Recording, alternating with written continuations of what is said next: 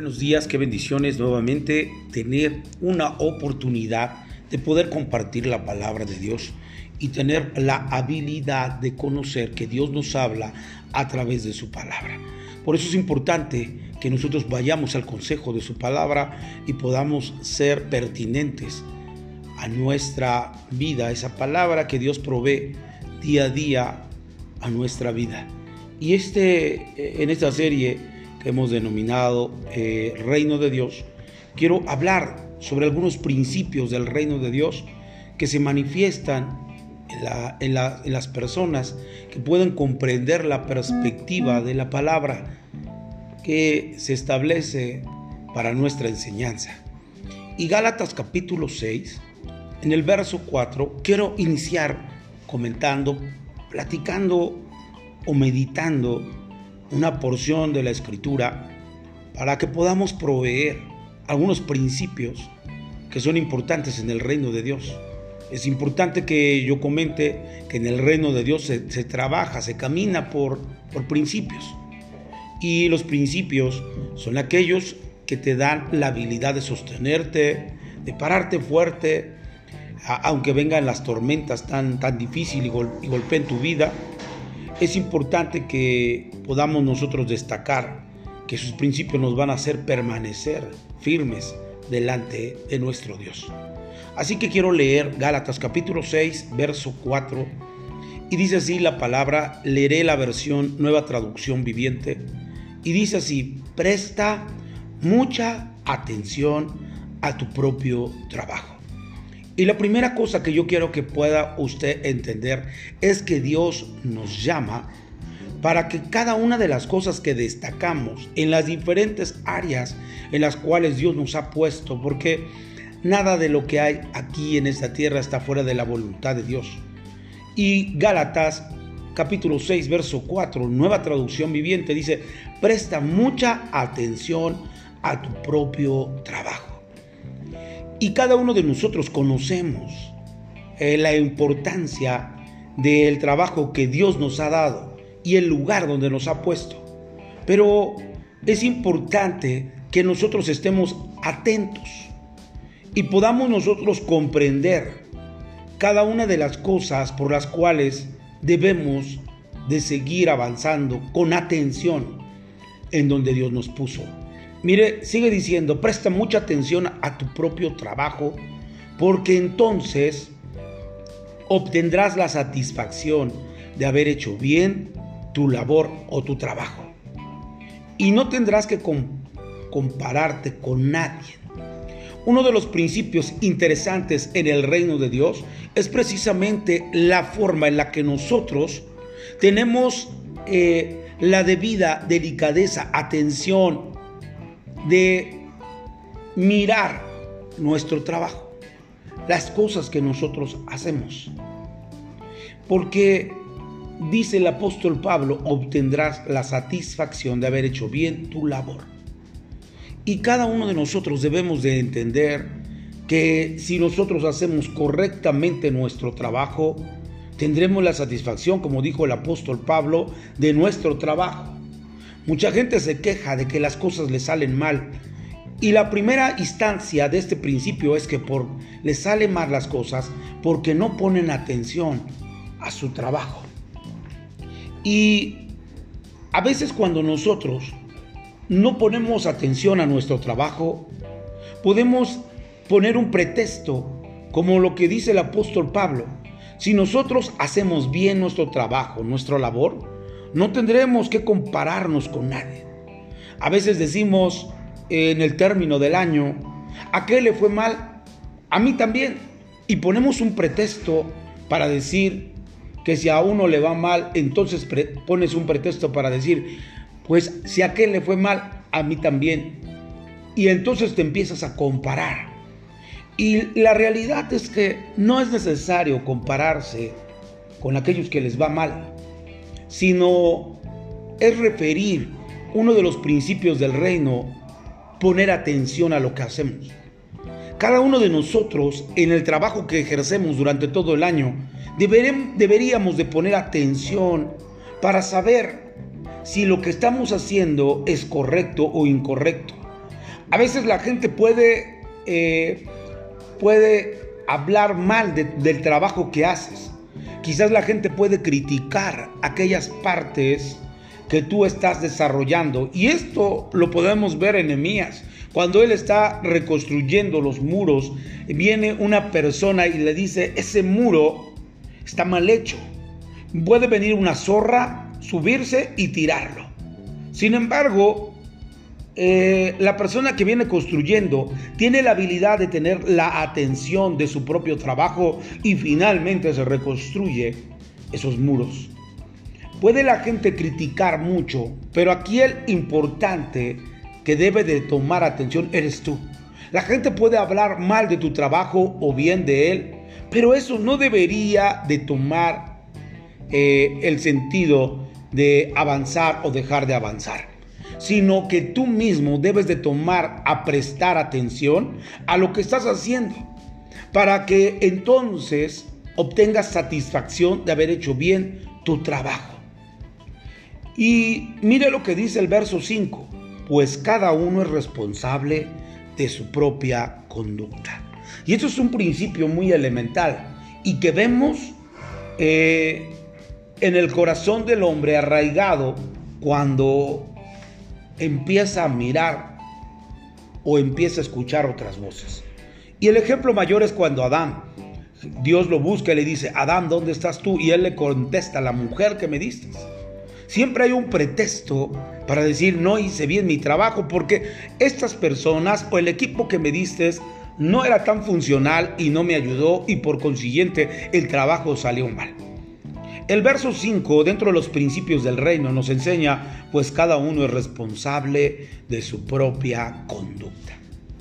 Y no puedes eximir aquellas cosas que salen mal, porque el verso 4 nos llama y nos dice, tienes que prestar atención a tu propio trabajo. Todos los días tienes que mirar si realmente las cosas las estás haciendo bien o estás haciendo mal ese trabajo. El problema de nosotros es que nunca hacemos una meditación de lo que estamos desarrollando como trabajo. Cada uno de nosotros tenemos, tenemos una vertiente en la cual deberíamos de meditar si el trabajo está funcionando o no lo está haciendo. Y de ahí entonces partir en el sentido del deseo de que los principios del reino de Dios se cumplan. Si tú no prestas atención, entonces no tendrás satisfacción de haber hecho bien tu trabajo. Pon atención en las cosas. Fíjate si realmente lo que estás haciendo funciona o no. Porque de esa manera podrás tener la habilidad de cumplir un principio de Dios y te irá bien. Pero el apóstol Pablo en el verso 5 dice, pues cada uno es responsable de su propia conducta. Y esto es muy interesante. Tú eres responsable por las cosas que sucedan porque Dios te encomienda que seas aprensivo a saber si las cosas están funcionando o si no para. Como dice la escritura, paraos en los caminos y preguntad por qué senda andar. A veces es necesario parar y preguntar si estamos haciendo lo correcto o no. A veces es necesario parar. Muchas veces nosotros decimos, pero tengo mucho trabajo, no puedo parar. Es necesario a veces, como dice la palabra, paraos en los caminos y preguntar por qué senda anda. A veces la confusión y las circunstancias difíciles te obligan a tomar determinaciones que quizás no sean las correctas, pero sin embargo Dios nos llama a parar para no tomar malas decisiones en nuestra vida. Porque la escritura nos dice que cada uno es responsable de su propia conducta. Así que uno de los principios interesantes es verifica lo que estás haciendo, verifica tu trabajo para que puedas eh, mirar que estás teniendo eh, la dirección correcta. Número dos, mira el verso 6 por favor. Los que reciben enseñanza de la palabra de Dios deberían proveer a las necesidades de sus maestros, compartiendo todas las cosas buenas con ellos. Mire qué interesante lo que dice el apóstol Pablo. El apóstol Pablo dice aquí un pasaje en el cual él claramente, en esta traducción, nueva traducción viviente, nos da un poco más de luz, de entendimiento, para que podamos comprender este pasaje. Pero lo que el apóstol Pablo está diciendo, que las personas que nos enseñan la palabra de Dios deberían proveer las necesidades de sus maestros. Las personas, los alumnos deberían de ser agradecidos con sus maestros. Los alumnos deberían de, de tener esa gratitud por aquellos que les enseñan la palabra. No es tan fácil y el apóstol Pablo lo sabe. El apóstol Pablo les enseña a los Gálatas durante bastante tiempo y les sigue escribiendo desde la cárcel eh, un mensaje para que ellos sigan alimentándose, pero él les, les, les da un consejo y les dice que deberían de proveer a las necesidades de sus maestros. Y esto es muy importante. A veces creemos y a veces hemos escuchado personas que dicen, es que la palabra de Dios no se vende. Claro, y están en lo correcto. Pero ese tipo de personas a veces toman el sentido o toman el criterio de decir, nosotros no tenemos que ayudar en nada ni pagar un precio. Y la realidad es que cada quien tiene una perspectiva diferente según eh, su criterio. Pero deberíamos de hacer criterio conforme a la palabra de Dios y obedecer lo que dice su palabra. Porque todo lo demás son pensamientos o un criterio humano, personal y respetable. Pero la palabra de Dios nos dice que debemos de, debemos de ayudar, deberíamos de proveer las necesidades de sus maestros en el sentido de gratitud, no por obligación, sino por gratitud. Aquellas personas que se dedican a estudiar la palabra de Dios y administrarnos una palabra a nuestra vida eh, de enseñanza. Y qué tremendo, yo siempre he dicho, eh, hay una diferencia entre la predicación y la enseñanza. La predicación va precisamente en exaltar, eh, en retar a las personas a volver a Dios, pero la enseñanza nos da la habilidad de meditar. La enseñanza nos da la, la habilidad de poder rumiar esa palabra que nos enseñan los maestros. Y la realidad es que la enseñanza tiene que ver con algo muy fuerte sobre el sentido del discipulado en cada uno de nosotros, que es lo que realmente nos da crecimiento en la vida. Por tanto, deberíamos de entender el consejo del apóstol Pablo. Los que reciben enseñanza de la palabra de Dios debería proveer las necesidades de su maestro compartiendo todas las cosas buenas con ellos. Deberíamos de apreciar la ah, habilidad o el don que Dios le dio a estos maestros para enseñarnos para compartirnos la palabra. Quizás ellos ocupan leer bastante tiempo para poder traernos una enseñanza fresca, viva, eficaz en nuestro corazón. Un tiempo que ellos apartan para poder estudiar y poder vaciarse en nosotros como alumnos. Deberíamos de tener conciencia de que esas personas también tienen necesidad de comer, de beber, de vestir. Y uno de los principios que la Biblia nos enseña en el reino de Dios es que tengamos en nuestra mente la habilidad de compartir con aquellos que nos bendicen a través de la enseñanza. Y ese es el segundo principio que yo quiero que ustedes puedan comprender desde la perspectiva de la escritura. Gálatas capítulo 6, verso 6, ahí encontraremos ese principio en que debe de compartir con aquellos que se esfuerzan por enseñarle también a usted la palabra. Y vamos a seguir leyendo con el tercer principio. Dice el verso 7, no se deje engañar. Nadie puede burlarse de la justicia de Dios. Siempre es cosecha lo que se siembra. Y esto es muy interesante. Todo lo que hagamos en esta tierra se va a devolver. Sea bueno o sea malo. Ese es el, el tercer principio que yo quiero que meditemos en esta mañana. Uno de los, de los principios es la siembra y la cosecha todo lo que siembras, eso cosecharás. Si tú siembras bendición, tú seguramente cosecharás bendición. Pero si tú siembras injusticia, injusticia cosecharás. Por tanto, es importante saber qué es lo que estamos sembrando. ¿Estamos sembrando temor? Seguramente que cosecharás temor. ¿Estamos sembrando pasión por nuestro Señor Jesús? Seguramente la conclusión será en saber el destino y la forma en la que Dios usará tu vida en los próximos años. Por tanto, es importante que cada uno de nosotros tengamos en mente ese principio. Y mire lo que dice el verso 8. Los que viven solo para satisfacer los deseos de su propia naturaleza pecaminosa, eso cosecharán de esa naturaleza, destrucción y muerte. Pero los que viven para agradar al Espíritu, el Espíritu cosecharán vida eterna. Y habla sobre ese ejemplo el apóstol Pablo y dice, cada uno lo que siembre, eso va a cosechar. Pero termina diciendo el verso 9, así que no nos cansemos de hacer el bien. Y esto es muy interesante. A veces las cosas complicadas de la vida, la gente ingrata, que a veces uno trata de ayudar en el, sentido del caminar con Dios y que de repente te traicionan en, medio del camino o cuando ellos se sienten bien y vuelan del nido. Eh, con una actitud de ingratitud, porque sabemos que cada una de las, de las cosas que hacemos es para que la gente pueda entender su naturaleza y su identidad y finalmente vuelen para hacer la voluntad de Dios. Pero cuando una persona camina y se va en, en ingratitud, podremos mirar que a veces el corazón empieza a tener una confusión y, y eso es lo que el enemigo quiere que veas pero yo quiero que tú entiendas que a veces cuando pasa eso, nosotros a veces en nuestro corazón quisiéramos jamás ayudarle a nadie más. Por causa de aquella gente ingrata que no pudo captar la idea de que nosotros eh, hicimos algo bueno por ellos.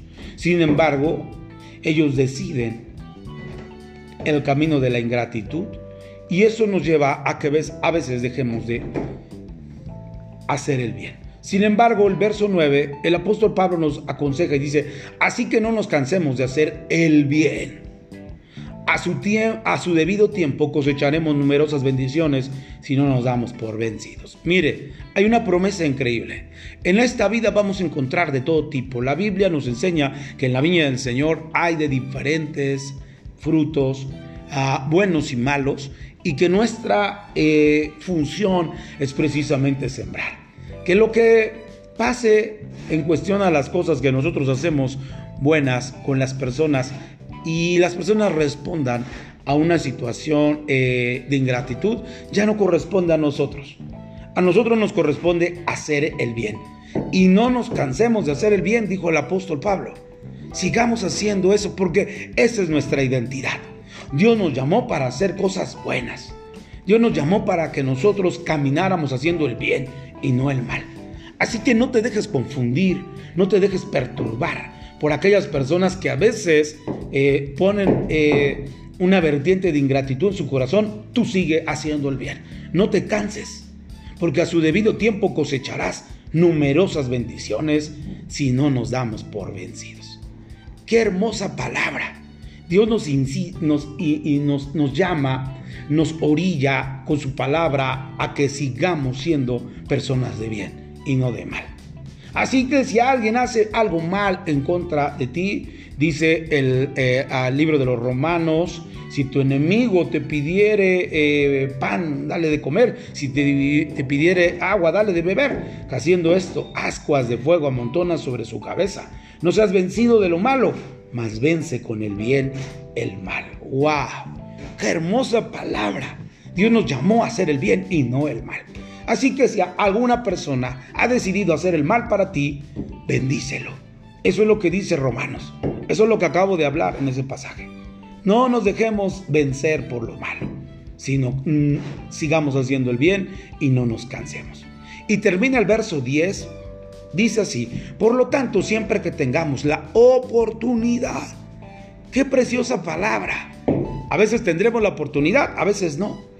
Yo recuerdo que en, mi, en mi casa y nosotros vivimos un tiempo muy difícil de pobreza, en el cual mi mamá siempre nos comentaba el sentido de compartir con los demás, aún tuviéramos poco.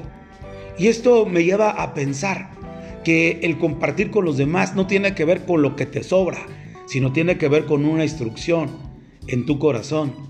Porque muchos de nosotros podemos compartir porque tenemos mucho, pero compartir cuando tú no tienes casi nada y tener en el corazón de compartir por aquellos que a veces tienen menos que tú, tienes una instrucción muy interesante. Por tanto, siempre que tengamos la oportunidad, y yo recuerdo que eh, mi mamá siempre nos dio esa, esa enseñanza. Comparte. Hay gente que tiene menos que tú. Y nosotros vivíamos en una situación de escasez muy, muy deplorable. Sin embargo, tuvimos la instrucción de dar aún a aquel que tenía menos que nosotros. Por tanto, el verso 10 me hace recordar eso que estoy platicando. Por lo tanto, siempre que tengamos la oportunidad, hagamos el bien a todos. Mire qué tremenda enseñanza. Que Dios nos bendiga a través de ese pensamiento que estamos escuchando de su palabra. Y en especial, con esto termino, y en especial a los de la familia de la fe. Qué importante es ver que hay gente que ahora es parte de nuestra familia porque aceptaron a Cristo como su Salvador y ahora ellos son hermanos de nosotros por la sangre de Cristo. Y dice la Escritura que debemos hacer el bien también a los que son de la familia de la fe. Pero la palabra es en especial a los de la familia de la fe. No perdamos el dato. Dios nos llama a bendecir a los que están fuera de la familia de la fe, pero en especial a los de la familia de la fe. Nunca lo olvide, siempre tenga ese principio en su mente, en su corazón, para que el Señor Jesús siga bendiciendo su vida de una manera extraordinaria. Quiero hacer una oración y dar gracias a Dios por esta palabra y espero que sea de gran bendición para su vida. Señor, gracias por esta palabra que nos das. Señor, que bendice mi vida y bendice también al oyente. Señor, gracias por tu hermosa palabra, porque nos da esa habilidad de dirección y nos lleva a comprender cada una de las cosas que tú quieres que podamos comprender. Gracias, Señor, por esta hermosa palabra. En el nombre de Jesús. Amén. Amén. Que Dios les bendiga, que tengan un excelente día. Hasta luego.